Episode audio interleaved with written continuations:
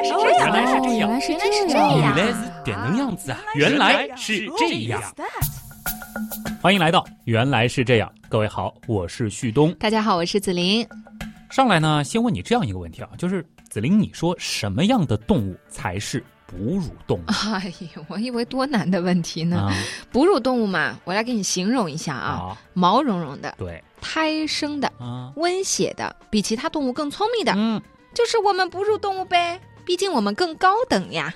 嗯，怎么说呢啊？你这段回答听上去好像没错，但其实问题不少。啊，一个个来啊，我们先说所谓的高等。嗯，呃普通人总有这样一种认识，对吧？就感觉是鱼类、两栖类、爬行类，然后再到哺乳类，似乎好像按照这条逻辑，哺乳类是最高等的，越往前越低等，而生命的演化似乎就是向着更高级这一方向不断前进的。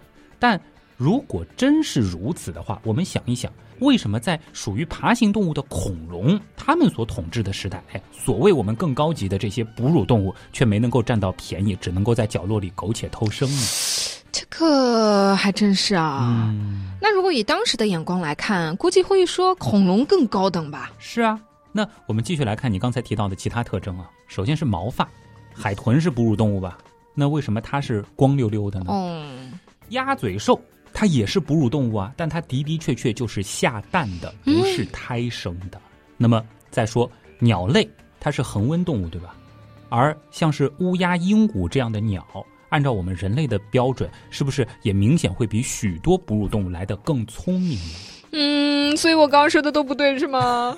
然后我我想到一个啊，啊哺乳动物就是都会哺乳的呗。哎，老母亲女神总算是切中关键了、啊。哎呀，太熟悉了，是吧？我记得去年其实有篇研究啊，是介绍了一种长得像大蚂蚁的蜘蛛，叫做大蚁蛛。那么它们刚刚孵化的幼蛛呢，会通过吸食母亲分泌出的液滴而生长发育，甚至在最开始的半个多月，它们就是靠着这种分泌物存活的。你是说这种分泌物就是大蚁蛛妈妈的乳汁吗？对，而且经过成分测定，这种蜘蛛乳汁的蛋白质含量还是牛奶的四倍左右，哦，那营养价值还更高了某。种程度上是吧？哦，我懂你意思了，就是像大蚁蛛这样会哺乳的节肢动物，肯定不能算哺乳动物。，对，所以哺乳行为也只是哺乳动物的一个必要条件。可以这样理解。那到底什么样的动物才能算哺乳动物呢？其实我们换个表述，定义起来呢，似乎就会清晰很多，那就是能通过乳腺分泌乳汁哺育后代的脊椎动物。哦，那接下来呢，我们再来思考这样一个问题，就是如果我只给你看骨架，甚至骨头化石的话，你是如何来判断这具骨头的主人他是不是哺乳动物呢？那就没有办法了。你刚刚说到了，只剩骨头，那就啊找不到乳腺了呀，哎对不对？那更不用说毛发、胎生这样的特征了。嗯那科学家是靠什么来判断的呢？哎前面我们提到的，像是恒温啊、毛发、乳腺等等，其实都是属于哺乳动物的所谓软组织特征。嗯，用来判断现生动物呢，其实妥妥够用了。但是啊，如果是已经灭绝的古生物，我们则需要依靠它们的骨骼特征。简单来说呢，其实特征还是很明显的，那就是哺乳动物它们的啊，而最明显的特征呢，其实是在它们的头骨上。哎，想一想我们的下颚，是不是一块完整的骨头？嗯，而鸟类，包括恐龙啊，其他的爬行动物，其实它们都不是一块完整的下颌骨。哦，这么有意思啊！嗯，大家倒是可以找点图片来看一看啊、对。那么如果说我们看得更加仔细一点的话，会发现我们哺乳动物的耳内呢，其实是由三块小骨头共同组成听小骨。而且呢，我们是拥有类似于门齿、犬齿、臼齿这样的分化的牙齿形态。这种牙齿类型呢，叫做异形齿。这一点其实是和其他的有牙齿的动物，比如说鳄鱼、蛇，包括恐龙等等，是有很大的不同的。嗯，所以它们的牙齿都长得一样吗？虽然说不同物种的牙，比如说蛇的牙和鳄鱼的牙，它们的区别还是很大的，但是同一种动物，它们嘴里的牙长得基本都是一个模样。嗯，这种呢就叫做同形齿。而掌握了以上这些基本规律，其实我们就可以像古生物学家那样去鉴定头骨化石了。感觉下次带花花去自然博物馆有东西可以研究了。哎，好，再问你一个问题，就是在你的知识储备当中，你觉得哺乳动物它是从什么动物演化出来的？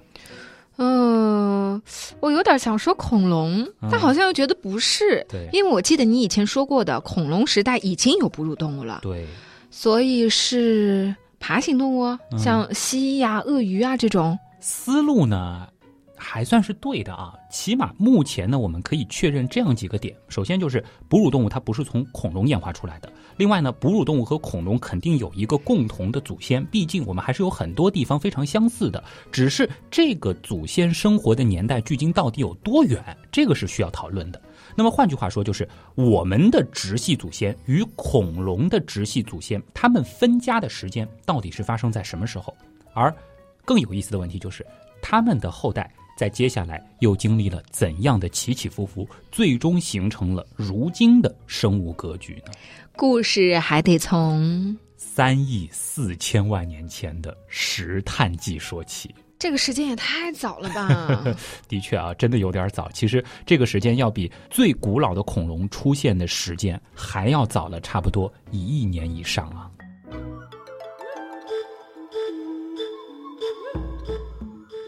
在石炭纪茂密的森林当中呢，有些两栖动物试图摆脱它们的卵对于水的依赖。它们的卵呢是演化出了外部的膜啊，叫做羊膜和柔软的外壳。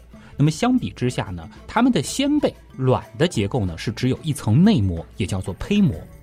有了这样的羊膜卵之后呢，它们就可以直接的把卵产在陆地上，这样呢就比产在危机四伏的水中更加安全了。哦，那这就是最早的蛋，对吗？可以这样理解。当然，严谨一点，我们可以说它就是羊膜卵。那么这样一来呢，他们的一生啊就可以彻底的在陆地活动了，不用再去费力的寻找池塘、小溪或者是那些小水坑来繁衍后代。这也使得它们可以向更广袤的内陆进发。而这类动物呢，我们叫做羊膜动物。嗯难道不是爬行动物吗？这是一个很有意思的问题啊，我们先留着。那个时候的陆地呢，其实还被各种巨型昆虫啊，当然是以这个巨大的蜻蜓和蟑螂为代表的所统治的。所以呢，上岸之后啊，羊膜动物的日子呢，并不算舒坦。但是好在生存的空间变大了，繁衍下去的机会呢也更多了。是的，在这之后呢，两千多万年过去了，这些外观类似于蜥蜴的羊膜动物当中呢，是形成了两个主要的分支，区别呢是出现在了它们的颅骨上，所以头骨很重要。以始祖单弓兽为代表的一类动物啊，在它们头骨的两侧，眼眶靠后往下一点的位置，是各出现了一个颞乳孔。颞乳孔，嗯，这个孔是做什么用的？就感觉上呢，就像是在眼眶后面又多了一个类似于眼眶一样的洞啊。至于它们的作用，说法呢多种多样。通常呢认为是用来减轻头骨的重量，以及呢用来附着咬合肌，使得这类动物呢更具咬合力。那么还有一类是以灵犀为代表的动物，它们呢当时还不具备这样的结构。不过呢，如果从外观来看，无论是始祖单弓兽还是灵犀，它们长得呢依然很像，就是一条小蜥蜴、小壁虎的样子。但是如果从骨骼的层面来看，其实这个差异呢已经算是非常明显了。嗯，有了前面的铺垫，相信大家应该有这样的理解能力了。是的，那么按照如今的分类系统，始祖单弓兽这一类动物以及它们的后代呢，是被归入合弓纲啊，合并的合，一把弓的弓，意思呢就是有着固定的全弓。而灵犀这一类动物以及它们的后代，则属于蜥形纲，意思呢就是类似于蜥蜴的这种形态。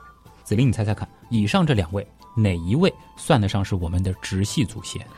嗯，我记得生物老师说过的，哺乳动物是从爬行动物来的。嗯，那蜥蜴不就是典型的爬行动物吗？所以我们的祖先应该是林蜥。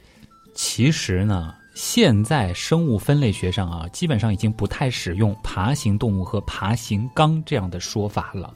我们可以理解为什么呢？就是从两栖动物当中是演化出了合弓纲和蜥形纲这两只羊膜动物。现在呢，通常认为啊，这两纲甚至是并列关系，而并非其中一只是另一只的分支。那么刚才说到的这个蜥形纲，它们的后代包括了哪些呢？包括了我们通常所说的蜥蜴、乌龟、蛇这样的爬行动物，还有恐龙、以及恐龙的后裔鸟类。至于河工纲呢，现存的直系后裔就是我们哺乳动物。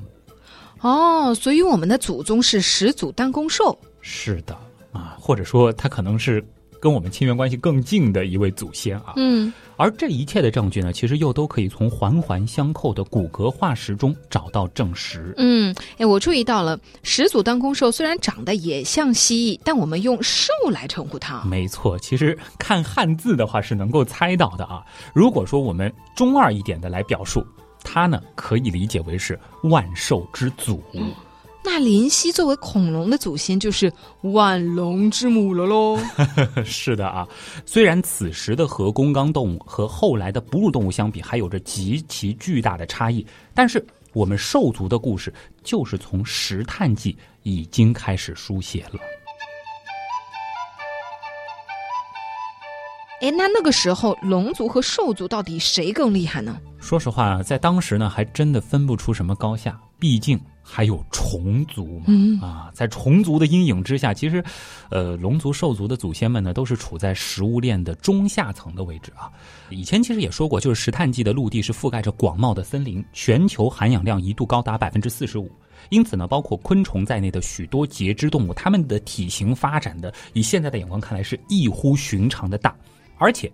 毕竟，他们才是陆地和天空的先行者。嗯，先发优势嘛，加上环境助攻，感觉羊膜动物在巨虫面前的确没有什么机会啊。是，而且不光是虫族，别忘了水边可还有着巨大的两栖动物亲戚，或者我们叫原始四足类的亲戚，他们呢才是当时的脊椎动物王者。当然啦，成也氧气，败也氧气。过去一亿年来，陆地都完全由森林所覆盖，因此呢，它们的枯枝啊是在地面形成了一层遍布全球的厚达三十米的煤炭。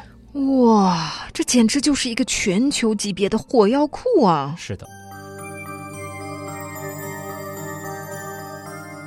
三点零六亿年前的一天啊，一场大火呢是不期而至啊。由于极高的含氧量，火势扩散的很快，没有多久呢，就蔓延到了全球。而且这场火一烧就是三十年，大火呢是覆盖了全球陆地大约一半的面积，而另外一半没有着火的地区呢，则受到了大量有害气体的影响。同时呢，大量的温室气体也使得全球平均温度在十年内上升了五度。而在之后的一百年，全球的平均气温啊，更可能一度达到了三十度。平均气温三十度啊，嗯，那也就是说，即使是高纬度地区的冬天的夜晚，也有可能像夏天一样喽。是的，可想而知啊，即使没有被烧死和毒死或者热死，在这一段艰难的岁月，也有大量的动物是会被饿死。嗯。有毒气体的挥发呢，持续了近一万年的时间。五万年之后，其实这次事件才算基本结束。这就是被称为石炭纪燃煤事件的灭绝事件。当然了，这并不是我们今天的重点。这次事件其中之一的结果就是，当时的两栖动物受到重创，而巨虫时代也因此彻底终结。嗯，那两方面的劲敌都退场了，属于羊膜动物的时代开始啦。是的，二叠纪开始，这个新时代的陆地呢，似乎注定就属于羊膜动物。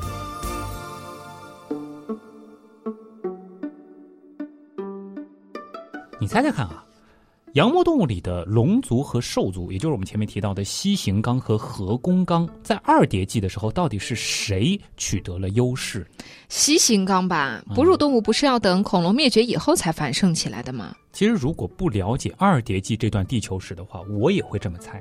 但是答案恰恰相反，当时率先崛起的其实是我们兽族的祖先，也就是核工纲的动物。嗯，那他们凭的是什么呀？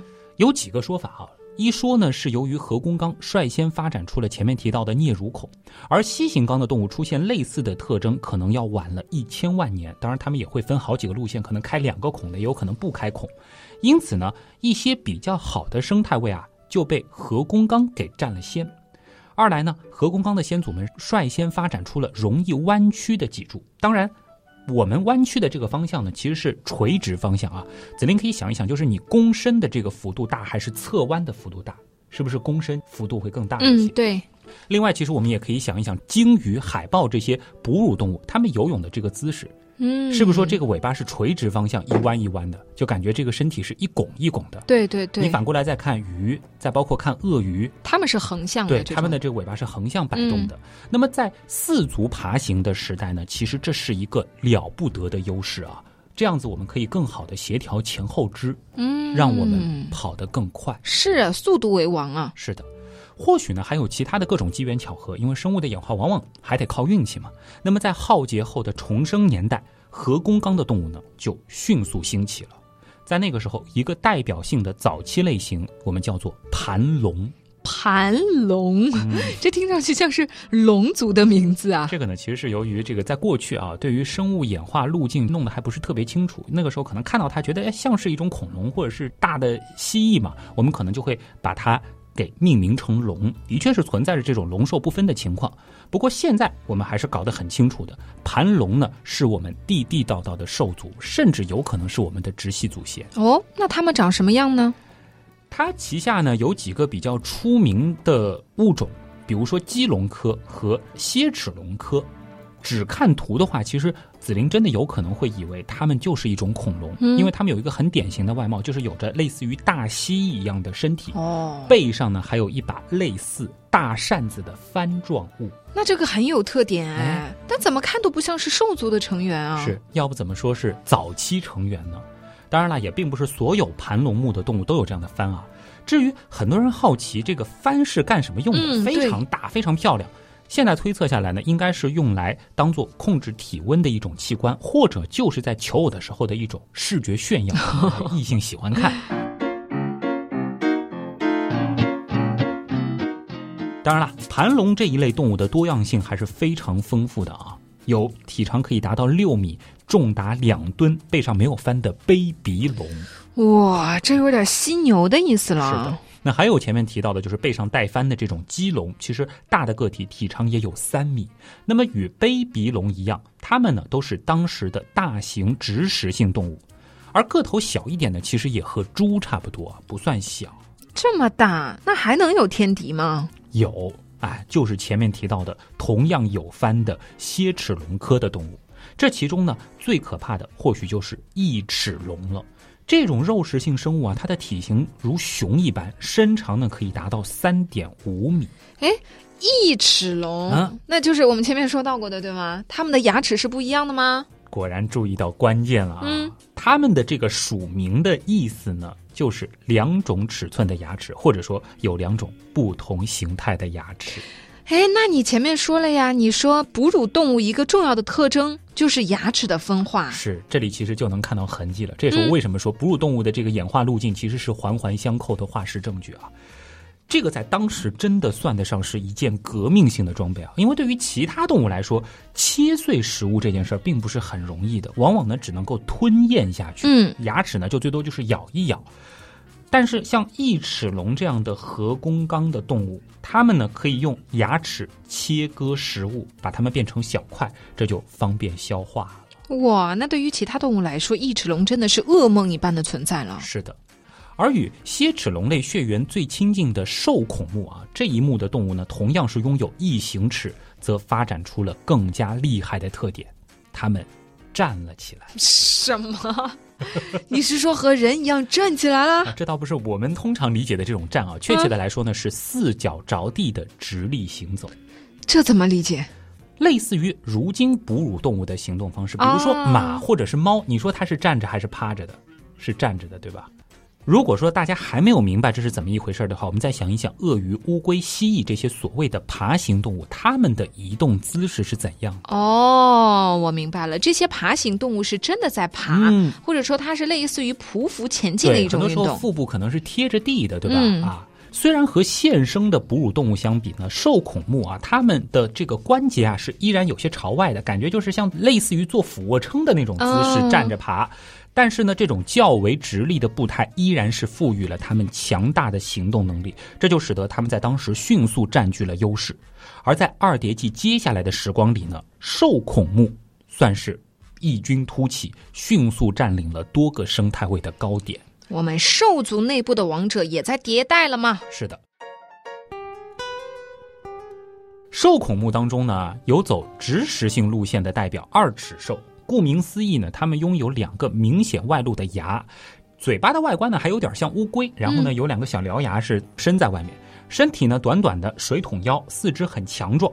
而在二叠纪晚期啊，它们几乎就已经成了植食性动物的代名词了。已知的化石就分出了七十个属，大小呢小的像老鼠，大的像牛都有。嗯，那肉食动物的代表呢？有一个很厉害，那就是有着二叠纪野狼外号的利齿兽，美丽的利。这是目前已知最早长有犬齿的动物。这个锋利的獠牙呢，可以轻易的撕开皮肉，还有高超的奔跑能力。奔跑时速啊，在当时或许就已经能够超过十千米了。哎呦，那比我跑的可快多了，还真有点狼的意思啊。那它们的个头有多大呢？哎，你别说，它们的外形真的有点像狼，但是呢，比狼看上去更加的凶残。早期的利齿兽啊，体型呢一般是不大于一只中型狗的，但是到了后期，它们就变得越来越大了。到后来。利齿兽光是头骨的长度就可以达到四十五厘米，而极少数的大型个体最大甚至超过二点五米，体重达到两百到三百千克。哇塞，那这哪里是狼啊？这简直是大老虎啊！可以说，它们就是二叠纪晚期陆地的最强王者。那二叠纪的兽族可真的算是层层递进，全面开花。对。那说起来，龙族那一边是什么情况呢？西行纲的龙族啊，基本上呢就是被核工纲的生物压制的喘不过气来。要知道啊，生态位这个东西其实和公司的职位差不多，一旦被人占了，通常不容易空出来，除非呢位置上的人升职了，或者说出了什么意外。嗯，那对于生物的演化其实也是如此。由于核工纲这一类的生物，它们有先发优势。这个优势呢会不断的累积，因此呢，大型动物的生态位啊早就被我们这些兽族给占满了。那么虽然到了二叠纪晚期，有一些西行纲的物种呢也开始尝试着大型化，但是由于更大体型的兽族已经存在了，所以呢始终有一个发展的天花板。嗯，那所以绝大多数的情况下，在二叠纪巨兽帝国的阴影之下，当时的龙族只能苟且偷生了喽。是的，这个桥段是不是有点似曾相识呢？那照这么发展，感觉龙族没有机会翻盘呀。他们需要的呢是又一次生物大灭绝。脑洞太大，休息一下。如果听节目不过瘾，你也可以去我们的微信订阅号逛一逛哦。与节目有关的更多知识干货，每周节目的 BGM 歌单，还有趣味猜题闯关，都在那里了。微信订阅号搜索“刀科学”，刀是唠叨的刀哦。其实吧，你打“刀科学”的拼音也是可以直接搜到的。嗯，我怎么就没想到呢？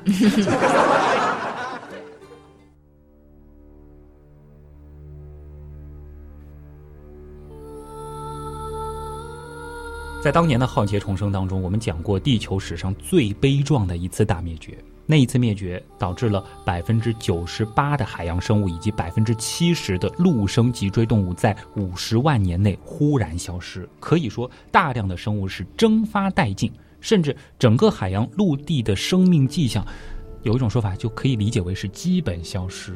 嗯，相比之下，石炭纪那次和白垩纪那次都不算什么了。是的，这就是著名的二三叠纪大灭绝事件。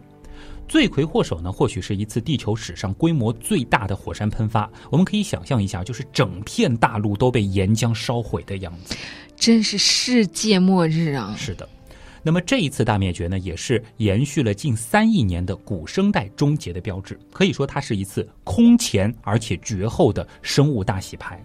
那大家应该也有这种基本认识了，就是每次大灭绝，首先遭殃的肯定是处于生态系统上游的那些大型动物。毕竟要供养他们，是需要下游食物链的完备。嗯，可想而知，在这次末日当中，兽族帝国所遭遇的打击基本是毁灭性的。是的，哎，其实不仅仅是兽族帝国了，整个地表世界基本都报废了。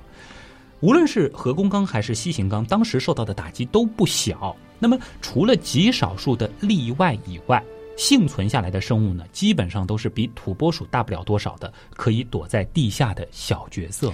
懂了，懂了啊！就是这次洗牌可以说是非常的彻底，嗯整个公司的中高级职位基本上全部都空缺出来了。是，原本不起眼的幸存下来的底层员工，甚至实习生，又都站在了同一条起跑线上。嗯，紫菱 HR 说的太好了啊！浩劫之后又是重生啊！嗯，在三叠纪最初的一段岁月里，二齿兽当中的一只水龙兽是成为了拔得先机的幸存者。也许是这种，其实它们体型不小，有猪那么大。它们呢能够挖洞或者是冬眠，从而呢帮助它们熬过了地球上最恶劣的那段时期。那么在灾难过后，植物开始逐渐的复苏，在植被丰富的地球上呢，它们真的是有一段黄金年代啊！他们度过了至少一百万年的没有任何天敌和掠食者的时光。没有天敌，遍地是食物，嗯这是属于水龙兽的天堂啊！是的，那么可想而知，他们开始了大规模繁衍，一度呢遍布全球，在如今的南非、印度、南极，直到我们新疆，其实都有他们化石的发现。而且呢，各大陆上所发现的化石还极其的相似，以至于呢是可以归属到同一个属里，有的甚至是可以归为一个种。嗯，因此啊，水龙兽化石通常呢也被用作是大陆漂移说的一个佐证。哦，这证明在两亿年前，各大陆是互相连接着的。这有道理啊！哎，是的。那么三叠纪早期到三叠纪中期的这段时间呢，兽族帝国虽然是大不如前，但还算是瘦死的骆驼比马大嘛，对吧？同样是植食性啊，水龙兽再往下呢是二齿兽里的啃噬兽，它们更发展出了一些体重达到一吨的巨大个体。现在还有说可能是一度发展到比河马甚至大象还大啊。嗯，食肉的族群当中呢，则出现了犬和兽这样一类有趣的物种。哎，这个听名字长得跟狗似的。没错，就是放大版的狗，身长呢达到一米，体重呢大约是四十千克。虽然相比二叠纪的肉食前辈，这个体型算不上太大啊，但是呢，它们身上还是出现了很多有趣的特点，比如说进一步特化的牙齿，嗯，这就显示这类动物能在吞咽前有效的处理食物。次生颚的出现呢，指出这类动物啊可以同时呼吸和吞咽。胃部区域缺少肋骨，显示出了一个非常重要的特征，那就是横膈膜的出现，而这也是如今哺乳动物最重要的软组织特征之一。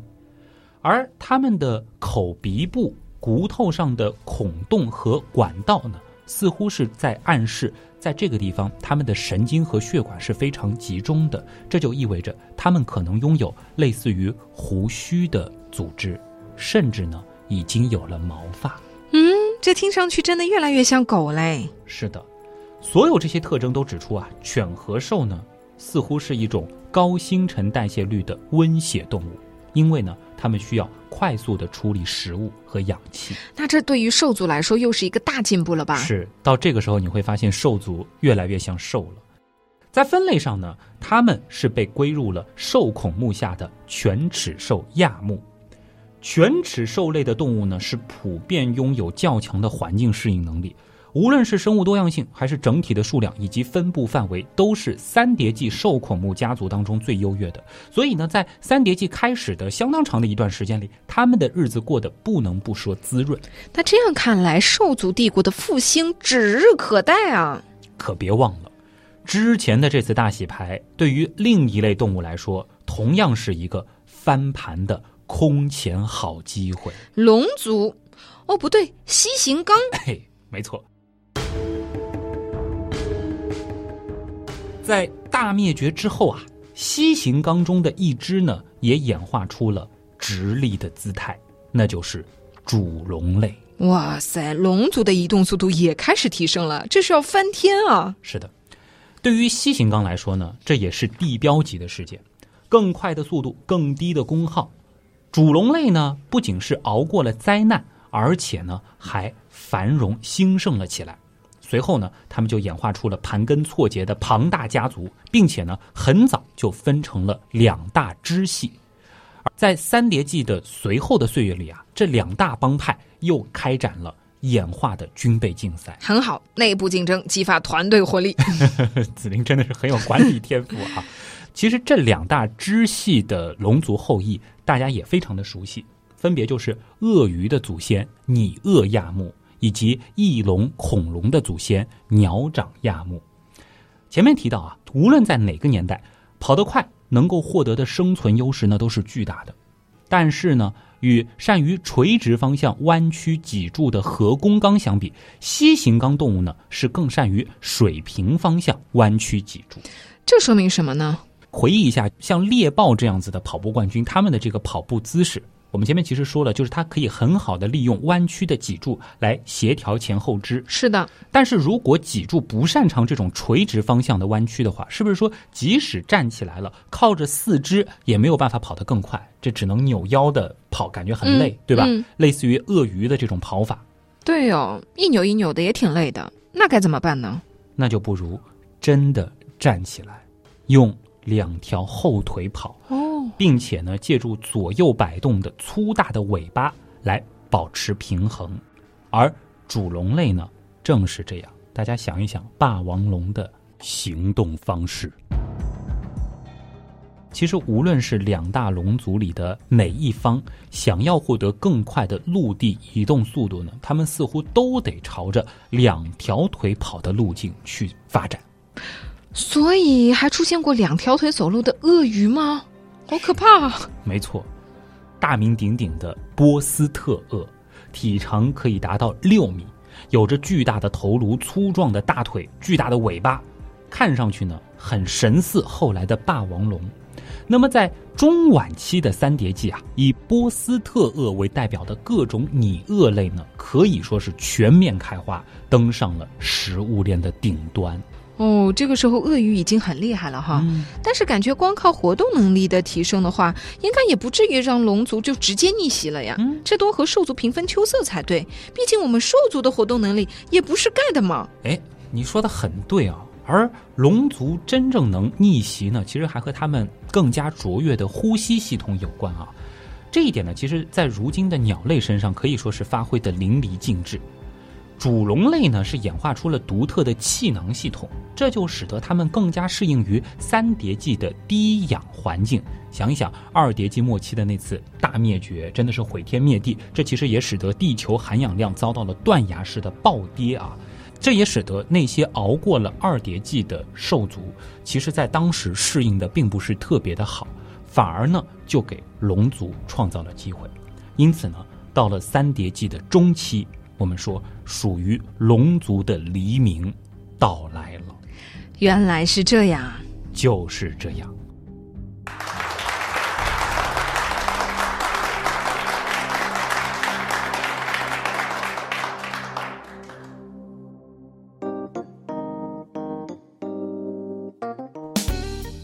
东，为什么我觉得你这个故事好像还讲到一半，还没讲完呢？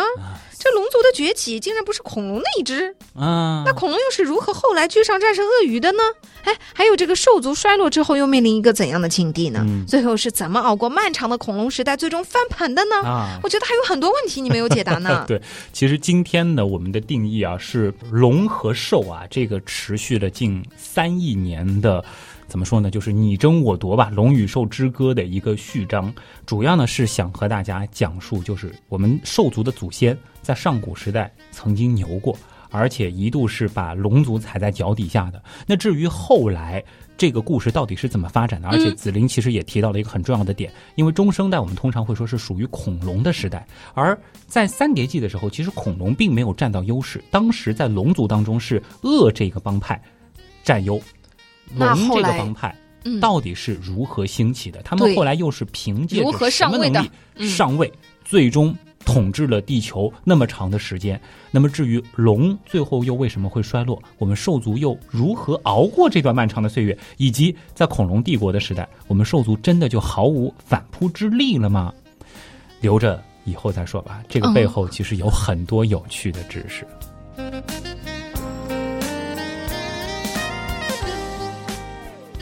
作为一个科普小白，嗯，这一期节目让我印象非常深刻的是，不同的动物原来它们走路的姿势是不一样的哦，还是有特点的哦。感觉好像不仅仅是去自然博物馆了，对吧？嗯，去动物园。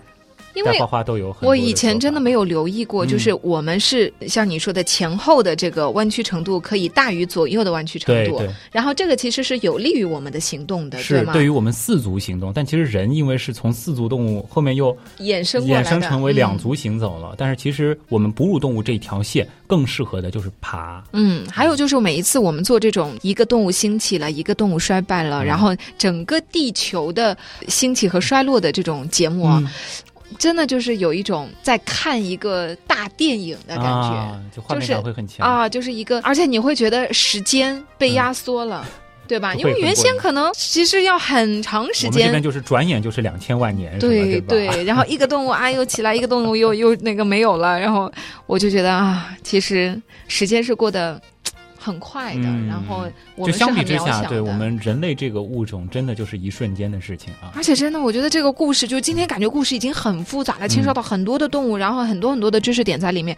结果这个故事还没有讲完，就是只是一个小小的开头而已啊！在历史长河中的一小段。对，其实我觉得更主要的就是想告诉大家一个什么样的思维方式呢？就是说，我们通常好像会有一种对于生物演化，它是一个前进式的。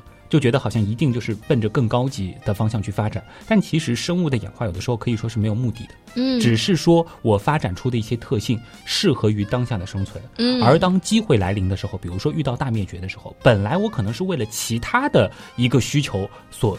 适应出来的一个特征，刚好在这个时候占得了更大的优势。这个时候，我可能就比其他的物种发展的更快。对，当然，包括你刚才说到的，有一个是，就是地面上那些大型动物都死了，然后反而是在地下的那些小型动物，它们活下来了。你不能说谁是更成功，谁是更不成功。虽然我们在用龙族、兽族、帝国啊、王者这样子的称呼，只能说发展到大型化，占据了食物链的顶端，是当时的一种优势，但是。你的体型越大，你把自己搞得越复杂，位高权重，有的时候跌下来也会跌得更惨。而且很多时候，其实我们的兴衰，很多动物的兴衰是和大自然对它的变化有关系。是的，这个，所以我们现在是处在食物链的顶端。我们人类有的时候，它的一个启示就是，如果真的环境发生了改变，我们其实也会比较的脆弱。嗯，这个就是后话了，对吧？那么今天这期节目，如果是大家在五月三号的白天在绍兴理性的力量演讲会现场的话，其实是听到过我讲的现场的 PPT 版。当然，现场讲的这个内容毕竟时间很短，只有十五分钟，但是呢，我讲的节奏又很快，其实把后面续集的部分也讲到了一点。但是我的惯例就是，其实我觉得光光现场讲是肯定不够的，因为有很多的知识，其实现场更多是看图嘛。但是这些细节以及背后的这些有趣的线索，更重要的还是靠原来是这样。我们在正片当中啊，和大家好好的分析。希望大家喜欢这个故事吧。如果喜欢的话，可能在接下来的时间，因为这个系列真的准备起来特别烦，太多的物种了，基本上可能两周才能产出一期这样子的文案。我在今年的后面的时间，会慢慢把这个兽族和龙族的可歌可泣的故事，逐渐逐渐补完整。好的，嗯，好了，那么还剩下最后一点时间，简单的做几个广告啊。如果大家喜欢我们的话，可以先到微博跟我们打个招呼。紫菱的微博是紫菱菱，孩子的紫，凌晨的凌，著名的育儿。美妆博主 紫菱，涉猎的范围非常的随机啊。对，这主要是晒娃为主啊。对，那么旭东更好找，就是旭东，旭日的旭，上面一个山，下面一个东。那么我们的官方订阅号是刀科学，刀是唠的刀，刀科学里面呢有我们的原品店。现在呢，好像主打伞，各种各样的伞，越来越多的伞啊。像在上海这样的地方，最近正好是就是开始下雨了，比较多，就是很实用的产品。对我特别。期待一件事儿，就是有一天撑着星球伞走在街角，遇到了同样撑着这把伞的你。所以这是一个暗号吗？而且那个上面不是还有印了一个，就是天文原来是这样嘛？那个 logo 对 logo 还有一个木星的一个数据是是的，是的。包括就是在之后有人说有没有更小的伞，反正告诉大家小一点的大行星，比如说地球啊、火星啊、更小的矮行星，其实我们都在准备啊。呃，我觉得到时候就是可以以伞来认自己人了，是吧？哇塞，这还不错啊。嗯，那你应该再做一些太阳帽啊什么，这样就是一年四季，不管是什么样的天气，大家都可以互相相认。慢慢来，慢慢来。不然的话，就只有在雨天的时候，就感觉原来是这样的粉丝都纷纷我们做的还是太阳伞嘛，就是哦晴天也可以你也可以嘛，对吧？所以出门就把它撑起来。真是啊，反正慢慢来吧，大家可以到原品店里去看一看啊。好了，那么。最后就是加入我们的原样刀友会，刀也是唠叨的刀啊。现在开放的是千牛群，基本上快满了。如果说大家想要认识更多志同道合的、同样喜欢原来是这样热爱科学的小伙伴呢，在这儿一定是能够找到你的所爱的，嗯而且是真的能找到所爱哦。刀友当中已经终成眷属了很多对了，很多吗？刀友会到现在也四年了，你多少对？你说说看，很多对是多少？生个孩子应该也有可能了吧？啊，是吗？反正我知道的这个成过的，以及现在还成着的，这 样说还不太好啊。嗯反正这个肯定是超过一个手的真的那你为什么还自己还没有搞定啊。这个话就不说了，好吗？我们今天的节目就是这样吧。好了，最后也感谢所有通过各种方式支持和帮助过我们的朋友。原来是这样的发展，真的是离不开大家。嗯，我是旭东，我是子林，咱们下周接着聊。再见。